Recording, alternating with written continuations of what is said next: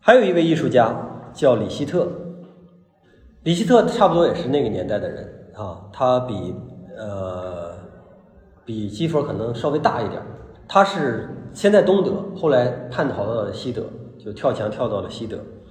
东德有一个传统，就是对于绘画坚守的传统。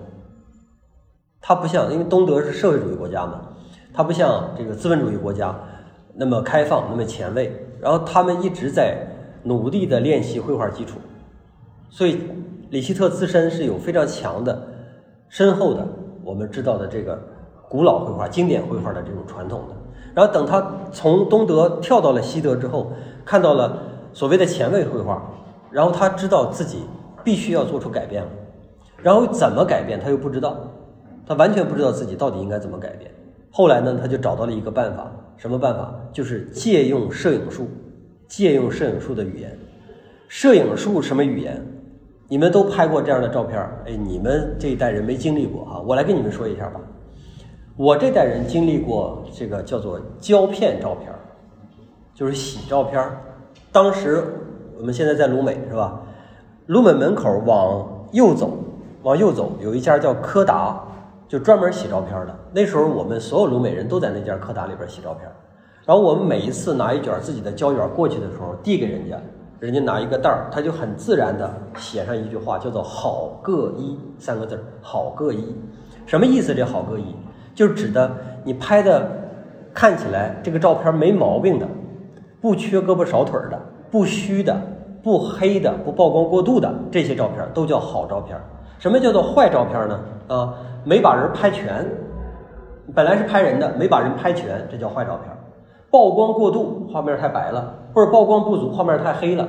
距对焦对的不准，画面是虚的，这些就是坏的。因为你洗照片，一张照片是两块钱还是多少钱？我忘了啊，反正不便宜啊，对我们来说不便宜。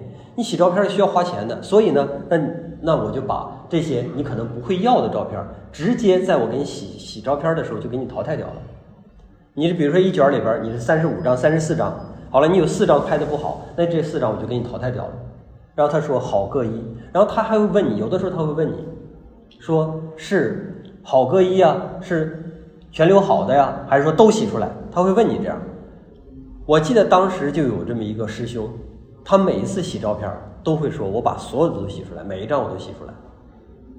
当然我也没有看到他说他的那个好照片是什么样的啊，我没有看到过。但有一次，我买了一本这个一个摄影摄影家的摄影集，我发现他所有的照片都是虚的。然后我又想起来那个我那个师兄，我就知道他为什么要把所有照片洗出来了。因为那些坏的照片，被洗照片的那些技术人员认为是坏的照片，有可能非常美，有这种可能非常非常美。但是普通人发现不了那种美，就好像李希特他利用了那种拍虚的照片这种状态。然后画出来这样的画，大家才认识到哦，原来这个东西是美的呀。相当于是艺术家提炼出了一种美，或者定义了一种美，然后被大众所接受。原来这种东西它存在不存在？拍坏的照片是存在的，但是拍坏的照片是被定义为好各一，它是被淘汰掉的那个东西。但是从里希特画虚的这个照片的语言之后。这个东西就变成了一种美，啊，这是个非常有意思的事儿，所以人们很快就认可了里希特，就是他这种画虚的方式，很快就认可了他。然后他说：“我很明确的表达了我的作品是来自于照片的，这个他不否认啊。这个东西看上去是很幼稚的，就是照片的一个一个很粗劣的效果效果的一个复制在画面上啊，但是他的挑衅。”他对原来美的定义的这种挑衅是非常直接的。原来定义这个东西是美的，这东西就是不美，甚至是坏的。但是我让它变成了一种美，这种挑衅。艺术家要具备这样的一种挑衅的精神。你只有具备挑衅的精神，你才有可能定义一种新的美学。然后很快，当他成名之后，他就开始走向了抽象，因为一直画这个东西就挺没意思的嘛，对吧？老是画这个，这这太小资了，没意思。他的抽象有点像什么呢？有点像波洛克，成为自然的那种抽象，就是他自自身变成了一股大风，吹着颜料在画面上跑。这是一种。还有一种呢，他这个东西还比波洛克的更主动，你可以明显的感觉到他在画面里边是有一些想法，不像波洛克。波洛克是说我完全摒弃自己的想法，对吧？然后他这里边是有一些自己的想法的，这个想法呢又接近有点像德库宁。然后他做的这些作品画幅有的非常大，非常震撼，看起来既能感觉到这种不受约束的力量，又能感觉到理性在里边做出的选择，所以他的抽象画也非常好看。这是里希特很重要的一个艺术家。接下来是巴塞利兹，我也是放了他的一张画和一个雕塑，我巨喜欢他的雕塑，我也不知道我怎么就这么迷恋他的雕塑，他的雕塑做的太好了。他用什么做雕塑呢？就两样东西，一个是电锯，一个是斧子，大斧子没有小斧子。这两样东西是不可能做雕塑的。为什么？因为它不够精致，不够精细。我们要知道，米开朗基罗也好，罗丹也好啊，他们做完雕塑之后，那个雕塑要打磨无数遍，一遍一遍用越来越细的东西打磨，直到最后的时候用天鹅绒去打磨，打磨那个东西哈，要让大理石。要让大理石有有皮肤的那种质感。你们知道贝尔尼尼，贝尔尼尼雕刻了一个叫冥王掠夺一个少女，一个一个大胖子，一个男人，特别健壮的一个冥王。他呢用肩膀扛着一个少女，他的手就手就卡在那个少女的那个腿上，然后把那个腿都都掐出一个凹陷来，凹痕来。就大家觉得哇，这东西好真实啊，是吧？这可是大理石的，他他他那一敲，那手都疼的。大理石的居然能挑出，能干出肌肤的这种质感来，是吧？这是人们拟真的，就是人们永远对模仿和拟真都会感兴趣，对吧？什么年代都会感兴趣，即使再过五十年、一百年还会感兴趣。但是还有这么一批人，对这种东西的反面非常感兴趣，极度粗糙。巴塞利斯做的这个就叫做极度粗糙。你能看出这是个人来吗？你极其勉强的看出来这是个人，有腿有手，这 有上身有有有有裤子什么的，也就是这样，仅仅仅此而已。但是就莫名其妙的，你就感觉这个人特别真。这个真是什么呢？就是他传递的那个人的精神面貌面貌特别真。一个这么粗这么粗糙的东西，居然能传递出一种真人的那种精神面貌。这是不可思议的，这是艺术家在创造的时候，他有一根儿。我们总说写作的时候有上帝在指导你的手，上帝拿着你的手写的，他就好像说有一个我们理解不了的力量，类似于上帝这样的力量，在他没砍下去一个一斧子的时候，帮助他做的选择，非常棒。然后他的画也非常棒，他的画也是一种极致的粗糙。首先，他的粗糙就是一种反常，他会把这个人反过来画，倒过来画，脑袋朝下，脚朝上。我看每一个人看巴塞利兹的画都是这么看的，每一个人没有一个例外，包括我自己啊，我也是这么看了一下，因为他这个人倒着嘛。我们看人的习惯就是我们需要知道这个人是谁，他他在干嘛，对不对？我当我们看到一个人的时候，总是要这样，他是谁，他在干嘛。他是谁？就是他的形象是什么样。当这人倒着的时候，我们就没有办法分辨好他这个形象是什么样的。所以，我们一定要努力的去把自己的头也倒过来，努力的去看清楚他的形象到底是什么样的。巴塞利斯，你其实你扭也扭不过来。巴塞利斯就是给你提供了一种让你极其不舒服的、挑战你的视觉规则的一种画面，甚至他的画面粗糙到什么程度？如果仅仅是拿画笔在上面怼几下的话，你可能觉得还不够粗糙，还没到粗糙的极致。我告诉你，他又干了另外一件事儿，他在一张画上去画，画很厚的颜料，一张画上去画，画的很粗，画的已经很粗糙了。人本身就是倒着的，然后又画的极度粗糙，你可能觉得这已经到头了吧？不，没到头。他怎么办呢？他再拿一张空白的画布，摁到这个他已经画完这个画布上，粘下来，把那个颜料粘下来，然后把原来他画的那个毁掉。留这个粘下来的，粘下来的东西，你想想，那它能粘多少，并不是受你控制的。也就是说，是另一种，不是人的力量，是吧？利用非人的力量，使这个东西达到终极粗糙。所以你说这个东西它能不震撼吗？但是我们一个小朋友在墙上随便画画几笔，这个东西叫不叫终极粗糙呢？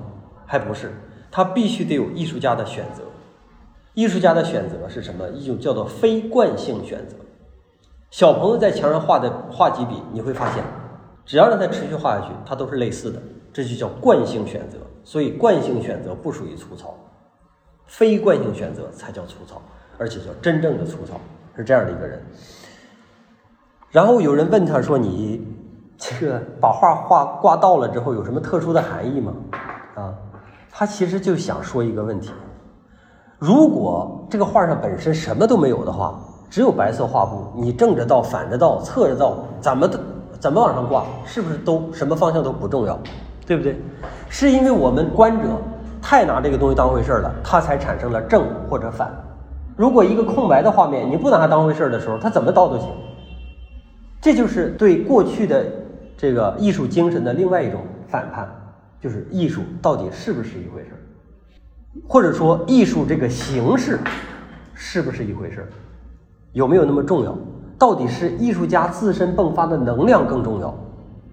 他画画，他画成这样的东西，这是一种能量的迸发，是迸发能量这个过程，或者说迸发的能量本身重要，还是迸发的能量最终落到地上的时候重要？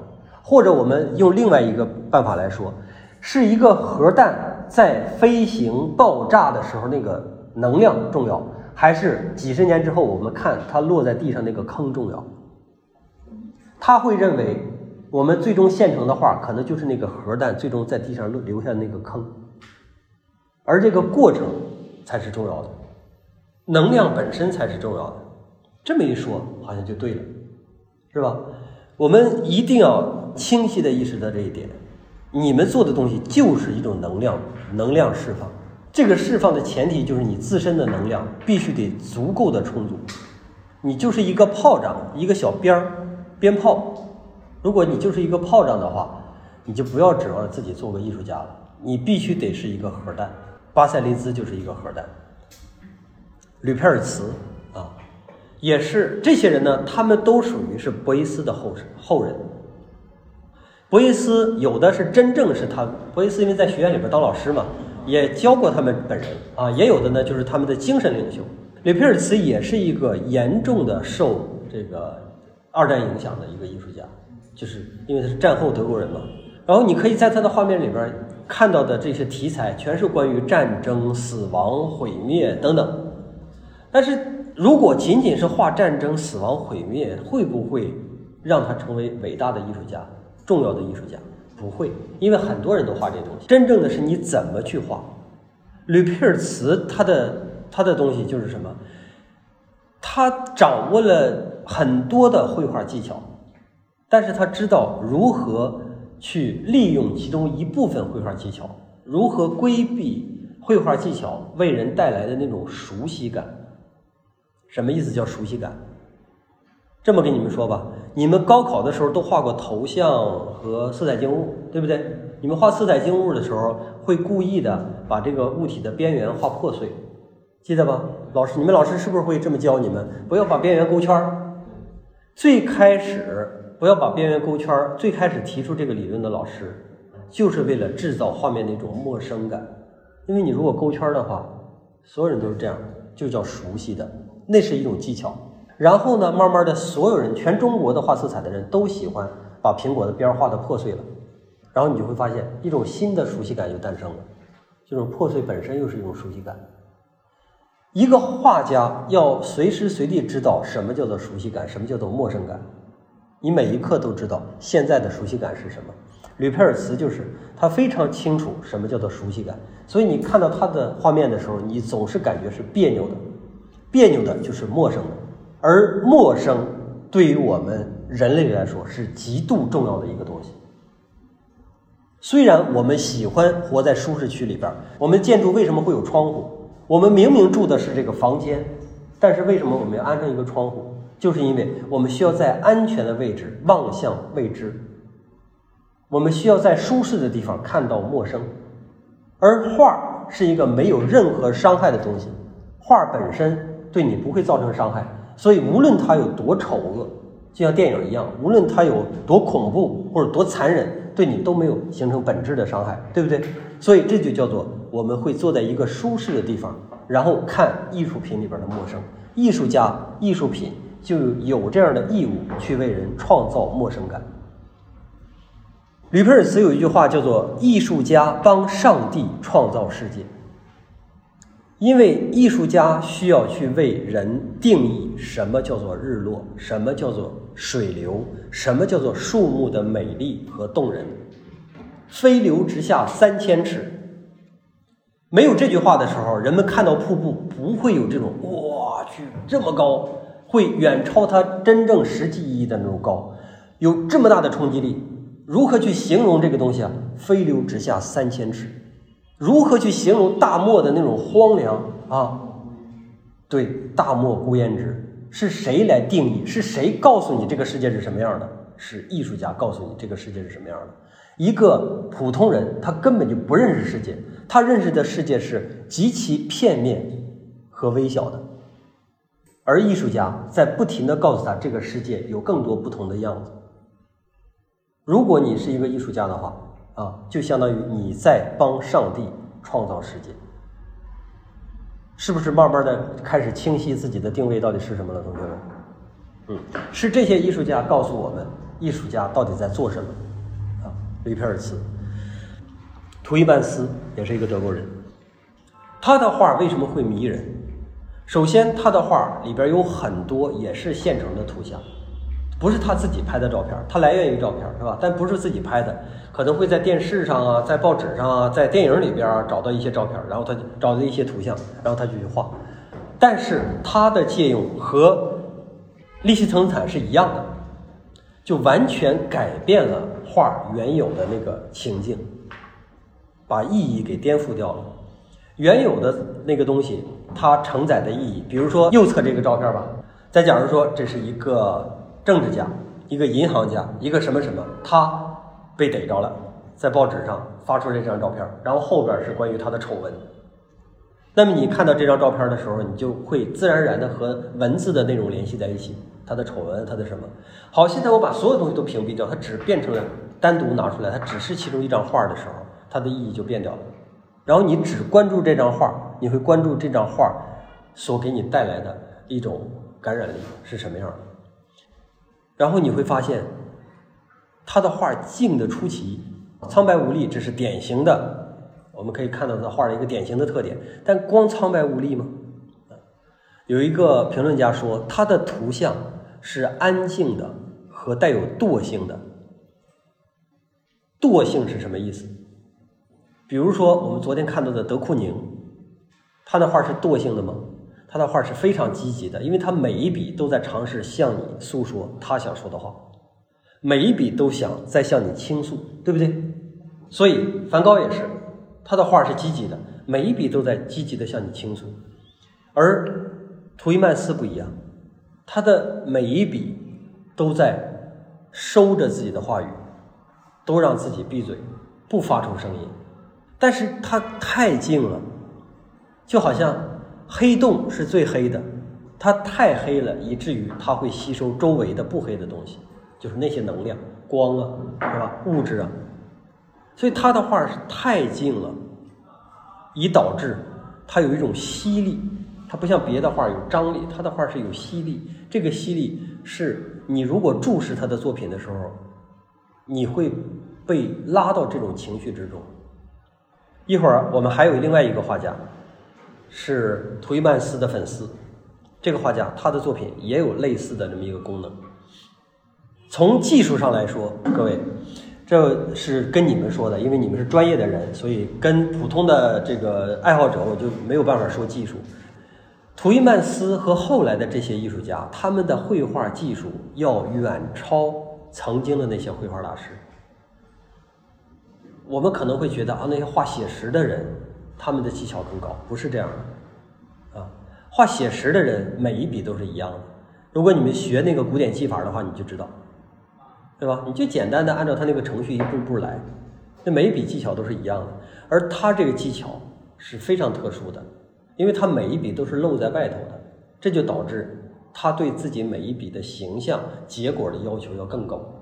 他不能像古典画一样在不停的重复着去画。古典画是一遍一遍、一遍一遍往上累积，它这个不行，它必须在几遍之内，在它这个画还没有腻之前就停下，所以它对基础的要求是非常高的。我们千万不要以为 我们今天画画不需要技巧了，不是这样的。我们今天画画非常需要技巧，而且需要更高的技巧才行。另外一个德国人叫劳赫，很有意思。我们以为叙事性的画已经消失了，对吧？我们看前边已经很久没有看到过叙事性的画了。叙事从什么时候开始没有的？从我们这个讲座开始就没有出现过叙事性的画，看到没有？哎，出现过一次，在哪儿？在这儿。贝克曼在贝克曼的时候出现过。从现代开始，叙事性就消失了。为什么叙事性的画消失了？因为图像的它的叙事的能力强度远不及影影像、电影啊什么这个叙事。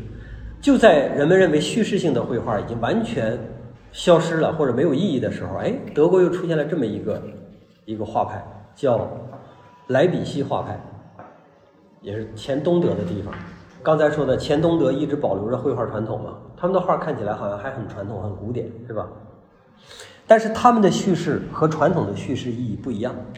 你在这个画里面看不到明确的主题。我不是药神讲的是一个药贩子的故事，它有主题；让子弹飞讲的是一个这个土匪打恶霸的故事，都是有主题的。而在他的画里边，你能看到形象，能看到形象的动作，能看到他们之间的关系，但是你没有办法分辨他们的主题。即使他给你那么一点暗示。比如说，他有的时候增加一些宗教符号，增加一些这个传统故事的符号，但是你仍然不能确定说他是不是在画一个宗教故事，不，不是这样的。所以他的画是让人看起来是模棱两可的，有各种各样多义的去解读理解的。他的画里边在发生事儿，但是你不知道他发生的是什么事儿，于是好奇就出现了，吸引力也就出现了。他说：“画面对我来说就像是梦游一样，有的时候很难去反过来解释我到底画了些什么。什么意思？绝大多数画家在画这种叙事性的画的时候，他都有一套文字可以说明，语言可以说明我画的是什么，对不对？哪一个瞬间？而到他这儿的时候，是画面自身在说明这个事儿，他自己甚至都不了解我画的到底是什么。在六十年代的时候。”出现了这么一个写作流派，就是我随手写，不去做限制，不去想我的故事大纲，最开始发生什么，到后来发生什么，我不去想这个，上来就写，然后从一个人和另一个人对话开始写，然后这个人对着对着话，然后他就走了，又走到哪儿去？这个故事就按照我脑子里边随时应激出来的反应继续往下往下走，然后走到最后也不知道是个什么样。比如说，你们可以看那个《达摩流浪者》，看这本书你就知道，哎，这。这好像看起来不是一个故事，他这个感觉就像这样的。他从一个点，比如说他先画了一个框架，一个位置，然后又开始画人，画了一个人之后，他觉得这个人不舒服，这个位置不舒服，然后他又改掉了这个，把这个人涂掉了，又画另外一个人。这两个人之间形成了某一种联系之后，他就在旁边又画了一些其他的。你看这个画面，两边上面充斥着各种各样的非原设计的因素。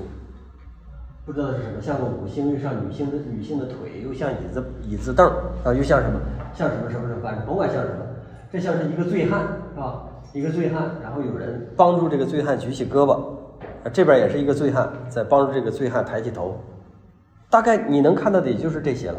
然后其他的屋里的陈设有各种各样的诡异的陈设。这好像长得像一个穿山甲呀，还是什么？不知道是这样的一个。然后你看这个屋里边各种陈设，你就感觉这个画从头到尾透露着一种诡异，一种无法解释。我们能解释的东西太多了，我们总是可以解释通东西。人类这个语言啊，就慢慢的发展发发展的，就是说我们可以解释通一切，哪怕是表面上的解释，就假装能解释通。反正你解释吧，你解释就有人信。就如果你傻的话，你一定可以找到比你更傻的信徒。但是他这个东西呢，突然间可以让你不需要去解释了。像博伊斯说的那个东西，不要从那些框架里边试图去解释它，只需要去感受它就可以了。呃，一种新的绘画样式。你看旁边那个展览的时候，祥子老师是不是他的东西也非常像这个这个劳赫的这个东西，对吧？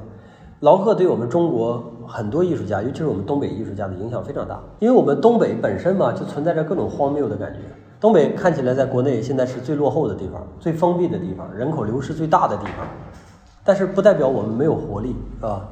我们有各种各样的活力，比如说二手玫瑰，然后前两年说的东北文艺复兴，对吧？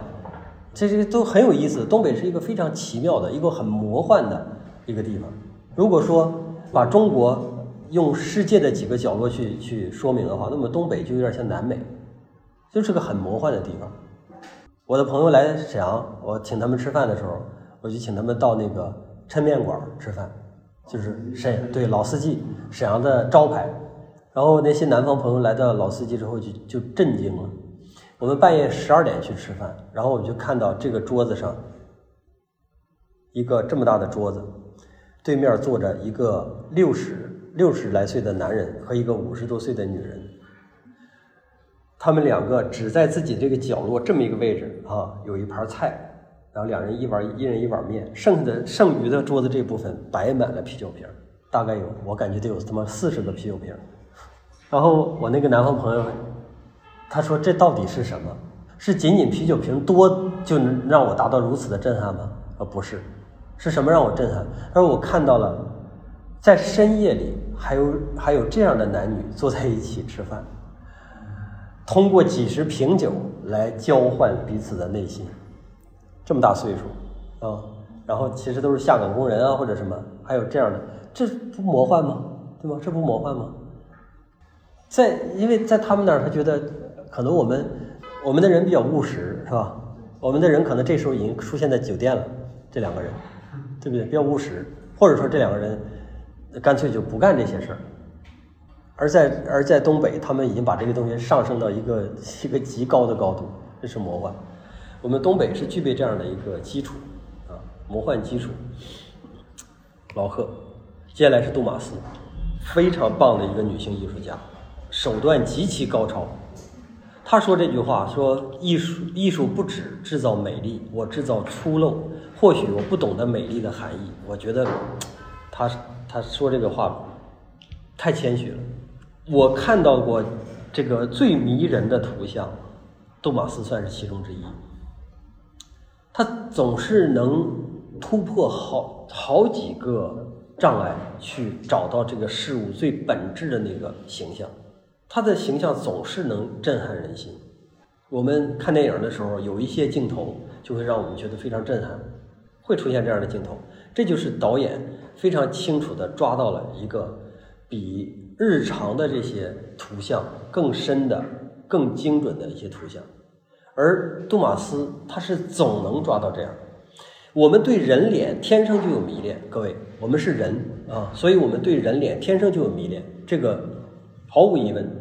我们喜欢在人脸里边去解读各种各样的内容啊，包括人的各种情绪啊，包括人的魅力等等等等。然后我们可以看到杜马斯对于人脸的认知。是超越绝大多数艺术家的，他画的太精准了。如果他是一个肖像画画家的话，他就是一个无人能敌的肖像画画家。今天我给他们看的那个，如果把一个女孩画成，我们有的时候会这么比喻啊，说秀色可餐，对不对？会这么比喻，会把一个女孩给她物化成某一种鲜美的水果。呃，这个当然不是我个人的错，而是是是是。我们社会就这样的，对吧？然后，如果说我们把一个女孩比喻成一种水果，她的诱人、她的鲜美等等啊，那她画的就是最准的。当然，这不是对所有人来说啊，有的人可能就不喜欢那样，有的人就喜欢那种明星海报啊。但是，对某些人来说，它的精准程度是无人能敌的。用你们的眼睛去捕捉事实的真相。事实的真相是什么？事实的真相一定是非常简单的，一定不是复杂的。一个东西如果非常非常复杂的话，就意味着它揉揉杂了太多的符号性的东西、标签性的东西，而这些都属于杂质，不是这个东西的本质，都属于杂质。如果我们艺术家去表现的时候，我们我们如果把这些杂质都当做宝去表现的话，那我们就永远没有办法表达出触动人心的那些艺术艺术作品。你只有把这些东西全部去除掉之后，你慢慢才发现你的眼睛可以盯到的那个本质，事实本质。多马斯就是拥有这样的能力。多马斯也也是那些比较呃愿意借用图像的艺术家之一，他动不动就在这个 A 片里边去找一些图像画出来，但是他画出来那个东西比 A 片里边东西要强大无限倍。有的时候就是为什么右边这个就是从 A 片里边的一个截图，一个一个摄影一个这个摄像机的镜头记录下来的人。一定是一个比较全面的人，什么都有，对吗？空间、体积、皮肤质感等等，这些都有。但这些东西太多了，太复杂了，然后他就会让人忽略这个人本质上是什么。如果把这些东西都去掉之后，你只关注这个人的眼睛，只关注这个人的微表情，然后你就会发现，你能发，你能看到一个能量极大的那么一瞬间。杜马斯就发现了这样的瞬间，并且把它表现出来。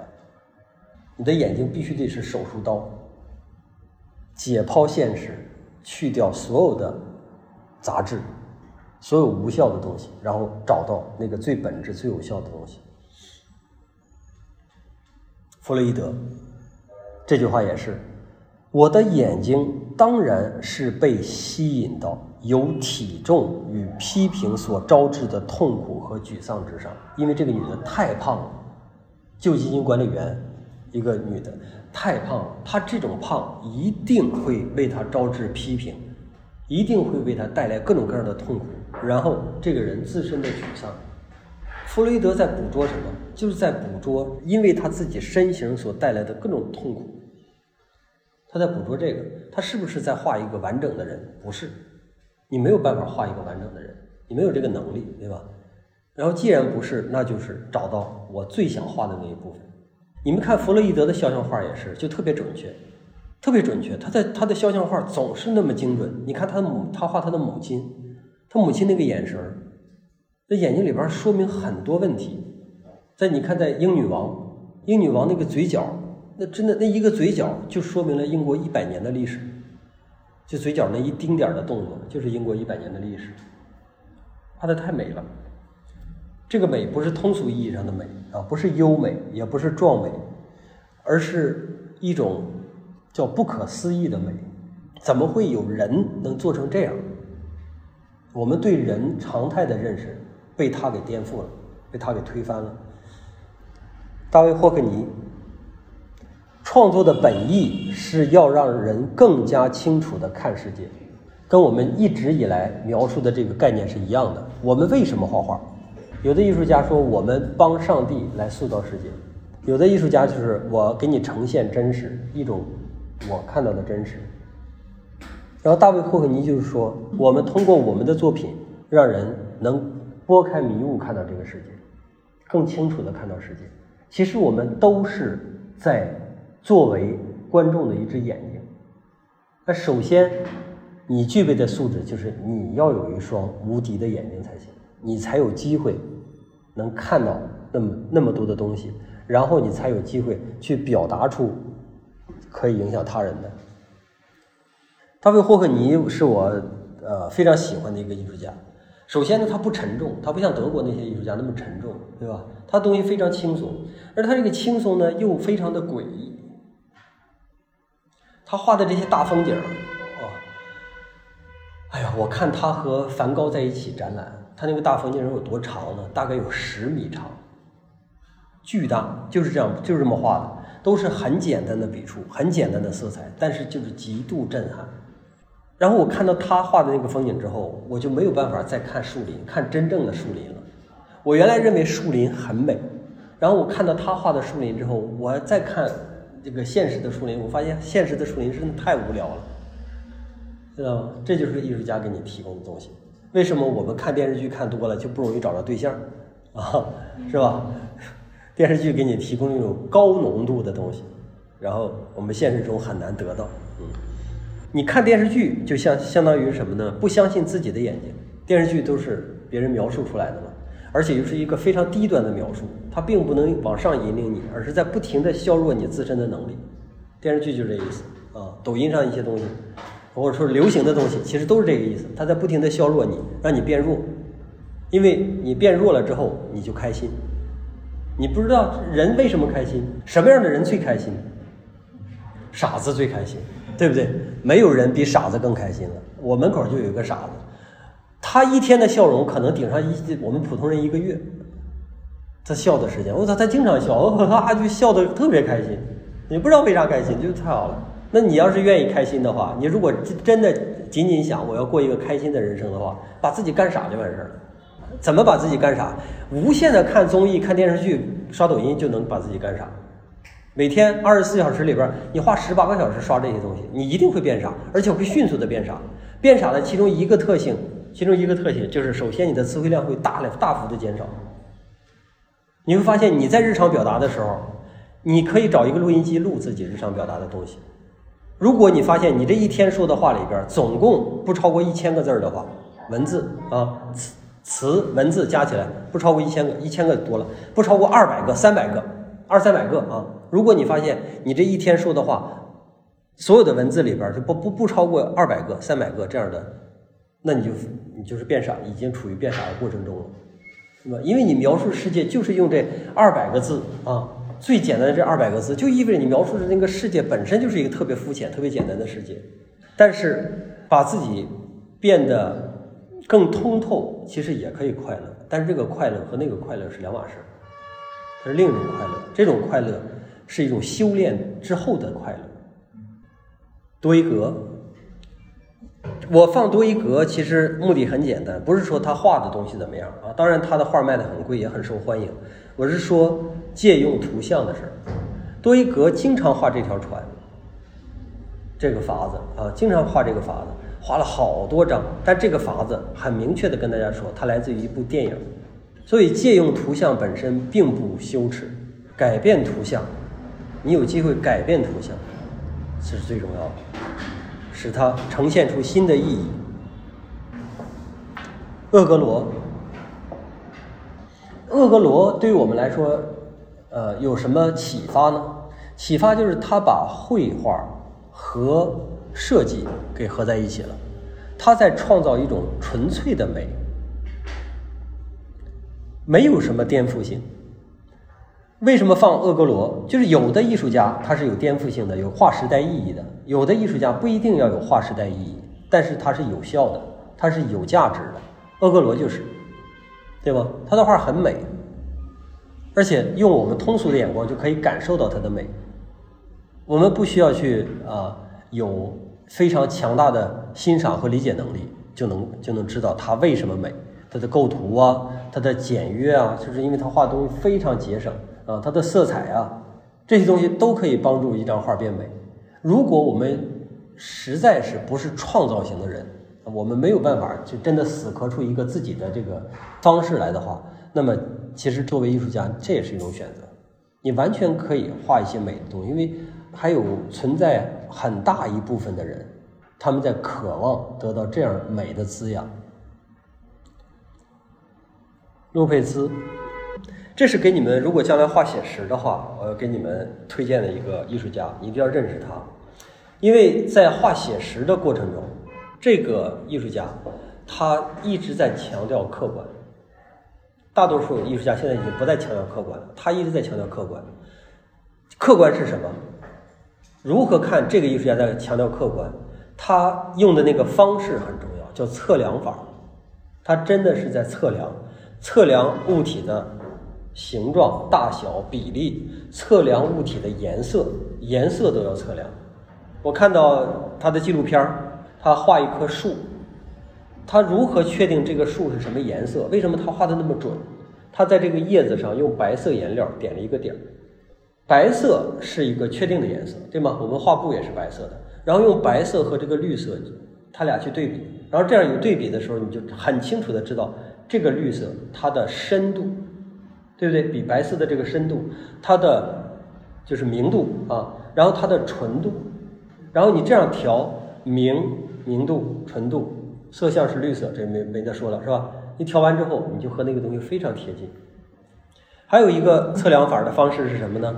比如说我要画这个桌子，我是拿一块画布这样放着，这样我眼睛同时看到这个画布的边缘和这个桌子，然后我就在这个角上调这个桌子的颜色，调到这个边缘消失，这个颜色和那个颜色就是一样的，它是绝对客观。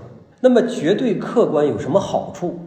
就是他说的这句话：你去抓的越准，和客观越接近，抓的越准，你就越可能把未能明确认识的神秘这种非物质的真实表达出来。什么意思？我们看一个物体，看任何一个物体，我们都能感觉到它是真实的、真实存在的，塑料的、圆形的鼠标。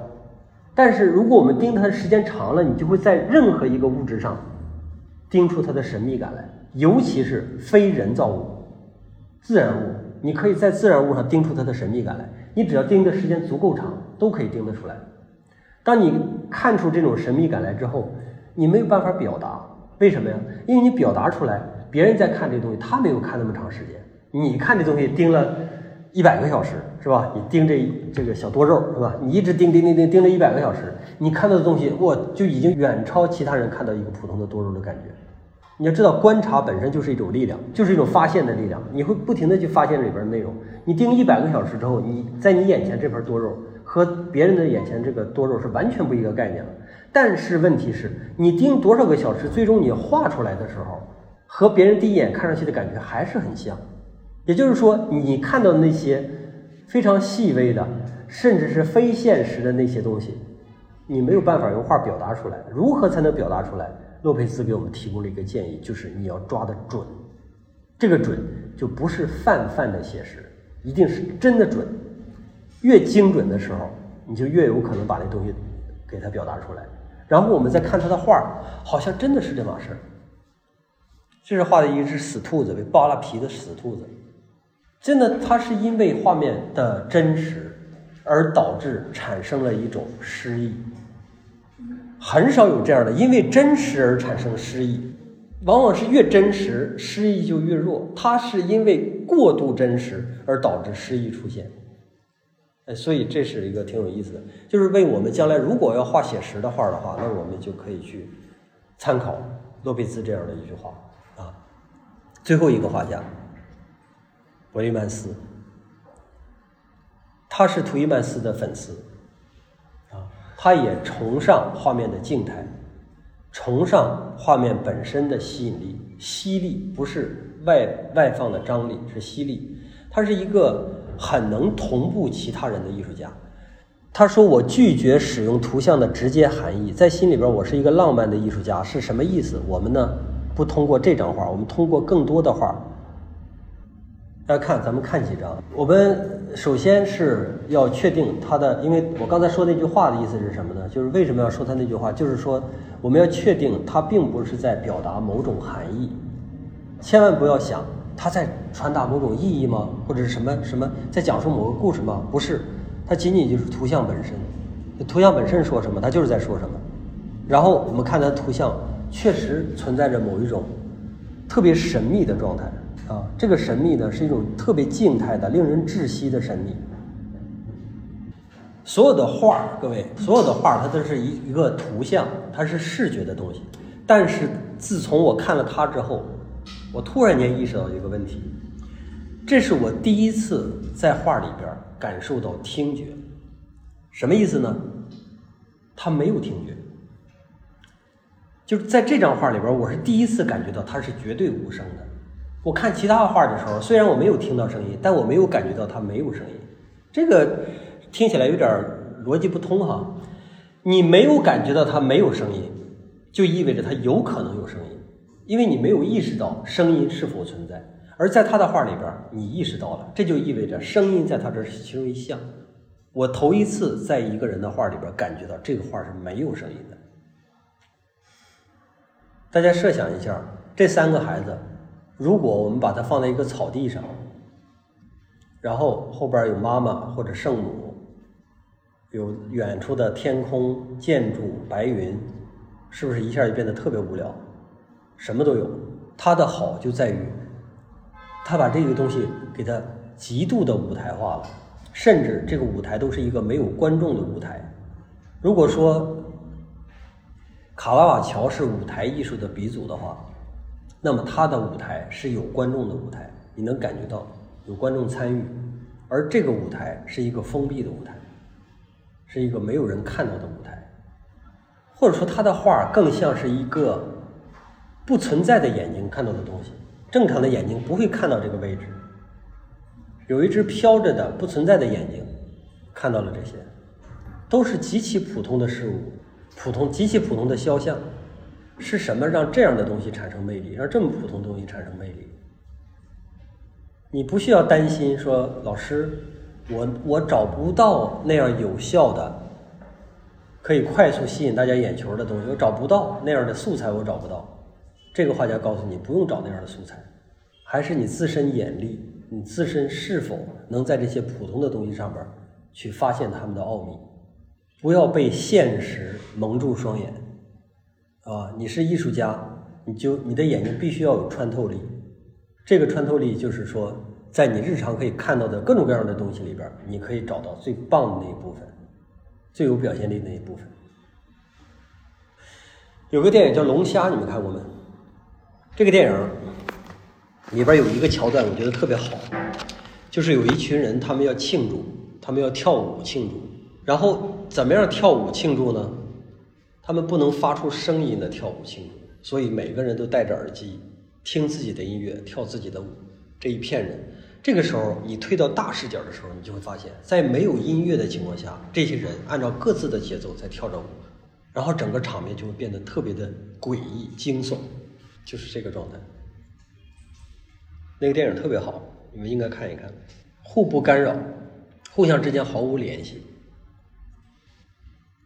我们通常情况下去看一个肖像画，我们会想象到这个模特是如何走进画家的画室，坐到他那个位置，画家如何画他，他又如何离开，这是一个有时间过程的。然后在他的画里边，你会发现这是没有时间过程的，你不知道是如何到了这一步，他好像是突然间就发生了，然后他也没有走的时，也没有走的那一刻，他就永远停在了这儿。或者说就消失掉了。